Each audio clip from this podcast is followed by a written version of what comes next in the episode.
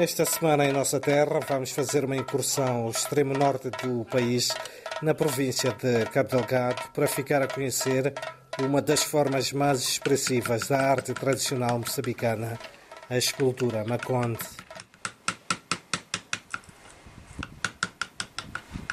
Com representações esculpidas em pau preto, também é conhecido como ébano africano ou ébano moçambicano, estas esculturas têm três estilos principais.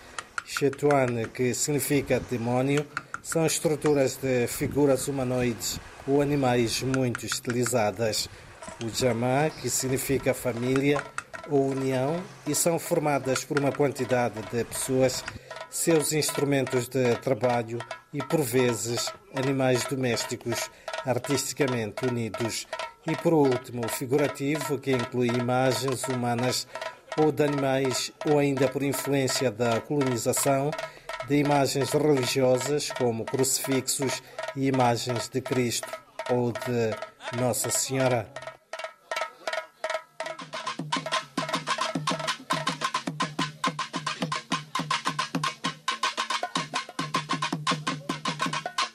Um outro tipo de escultura, mas com outro significado cultural, são as máscaras mapico, tradicionalmente usadas nas cerimônias finais e públicas dos ritos de iniciação masculina.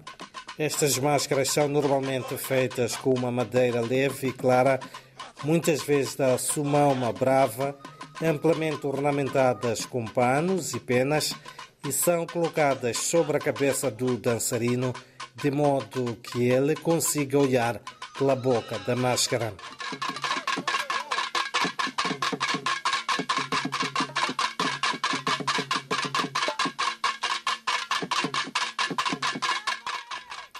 As esculturas artísticas têm vários estilos em que a presença de figuras humanas, animais e seres sobrenaturais é frequente.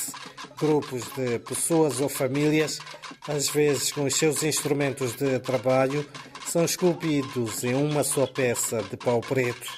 Também há conjuntos maiores de esculturas em que cenários inteiros, como aldeias, são representados em detalhes, peça por peça.